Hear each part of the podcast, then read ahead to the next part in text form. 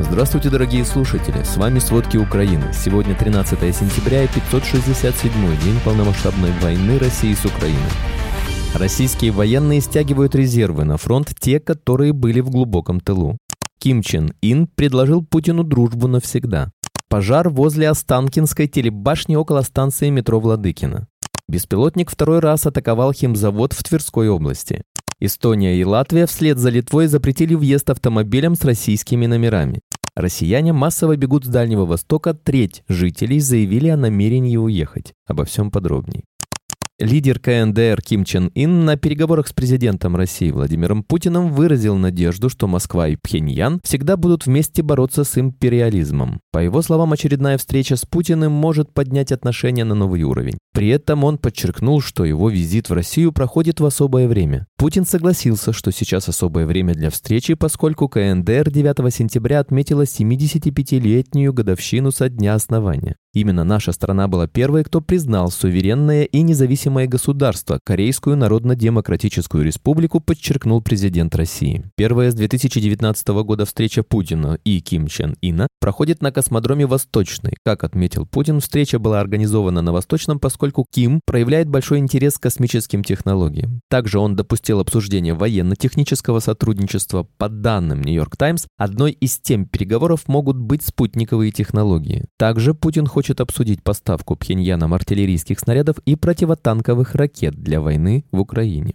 Главное управление разведки совместно с движением сопротивления Украины провело новую операцию по ликвидации россиян во временно захваченном Энергодаре Запорожской области. О ее результатах рассказала пресс-служба ГУР в Телеграм. Там указали, что разведка и партизаны атаковали сразу несколько объектов россиян, расположенных на территории города. Кроме того, дроны поразили радиокоммуникационный пункт связи россиян, а также два коттеджа, в которых размещались офицеры армии России.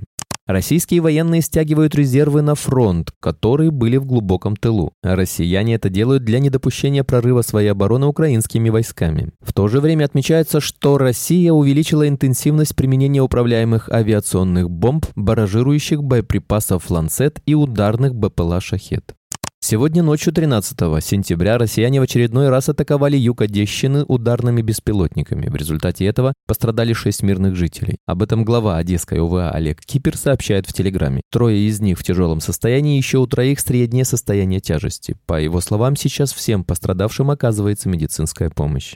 В столице России, Москве, в ночь на 13 сентября прогремели взрывы, а впоследствии произошел пожар возле Останкинской телебашни около станции метро Владыкина на северо-востоке города. Об этом сообщают местные телеграм-каналы. Как рассказывают в сети жители российской столицы, сейчас возле Останкинской телебашни в небе виден большой столб дыма. На место происшествия отправились сотрудники экстренных служб. В сети были опубликованы соответствующие кадры с места происшествия. При этом местные власти инцидент возле Останкина пока никак не комментируют.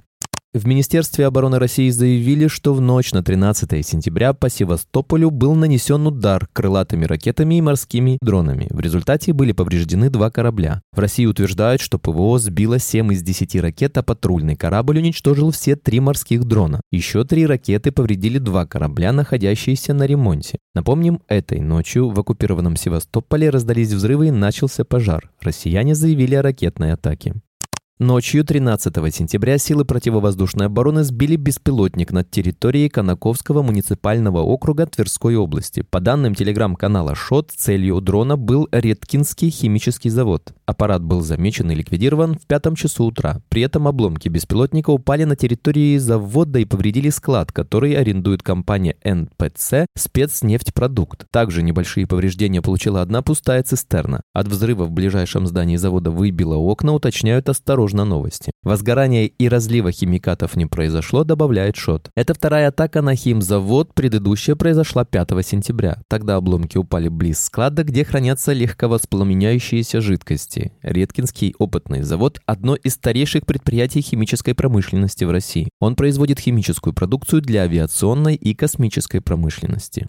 Во вторник, 12 сентября, в Волгоградской области России разбился военный самолет Су-24. Об этом сообщили Ростелеграм-каналы, а также Минобороны страны. По предварительным данным, бомбардировщик в момент аварии совершал учебный вылет без боекомплекта. Россияне заявляют, что на борту находились два члена экипажа. Информации о разрушениях и жертвах пока нет. При этом пока неизвестно, успели ли пилоты катапультироваться. В Минобороны заявили, что к месту происшествия направлены вертолеты Ми-8 поисково-спасательной службы. Страны Балтии в полном составе решили следовать рекомендациям Еврокомиссии и не пропускать автомобили, имеющие российскую регистрацию. Эстония ввела соответствующий запрет с 10 утра 13 сентября, сообщил глава МИД страны Маргус Цахкна. Их россиян не ждут здесь, чтобы они могли пользоваться привилегиями, которые предлагает страна, пока Украина не добьется победы, подчеркнул он. Эстония считает необходимым использовать все возможности, чтобы повысить цену агрессии для России. Проконсультировавшись с властями Латвии и Литвы, мы пришли к выводу, что ограничения наиболее эффективны при введении совместных санкций, отметил он.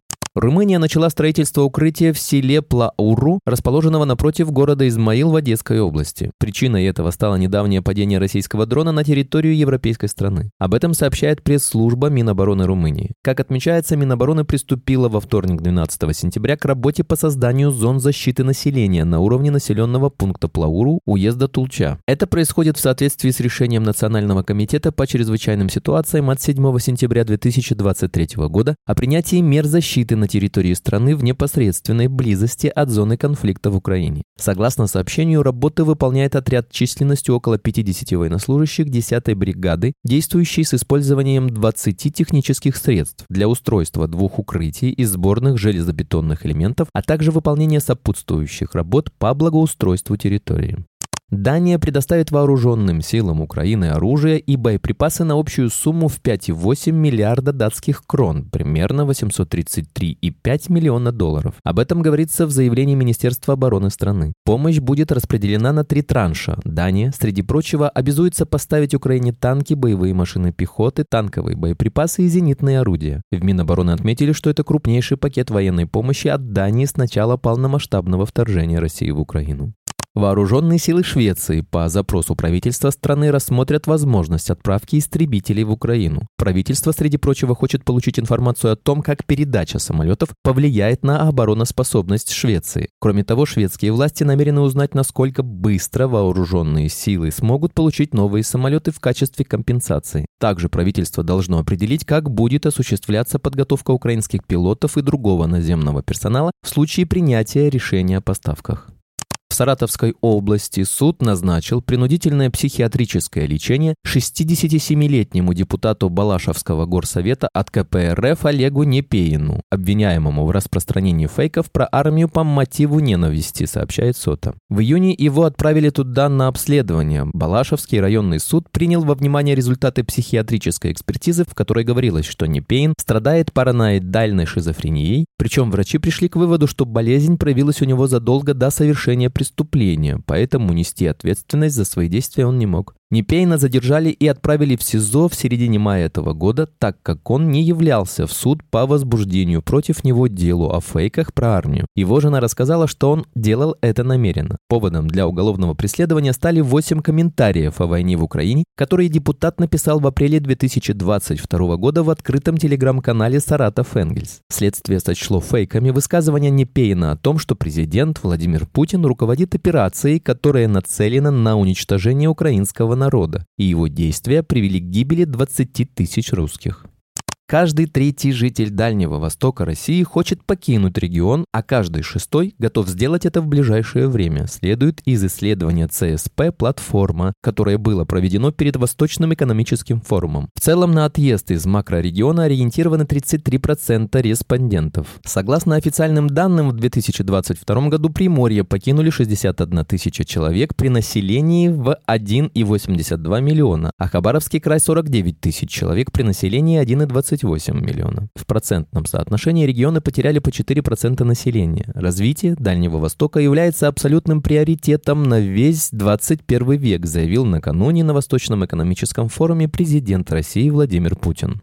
Российским футболистам нужно искать возможность покинуть РПЛ и играть в сильнейших европейских чемпионатах. Об этом после товарищеского матча сборных Катара и России заявил главный тренер сборной России Валерий Карпин. Я уже давал его совет уезжать из РПЛ 586 тысяч раз. И что? Кто может уехать, уезжайте. Еще раз говорю, считает Карпин. Карпин подчеркнул, что отъезд российских футболистов за границу может способствовать повышению уровня самих игроков и в конечном итоге укреплению сборной России. В качестве примера он упомянул сборную Хорватии, где большинство игроков выступает в сильнейших европейских лигах. Российские клубы и сборные были временно отстранены от участия в международных соревнованиях в феврале 2022 года Международной Федерацией футбола и Союзом Европейских футбольных ассоциаций из-за войны в Украине.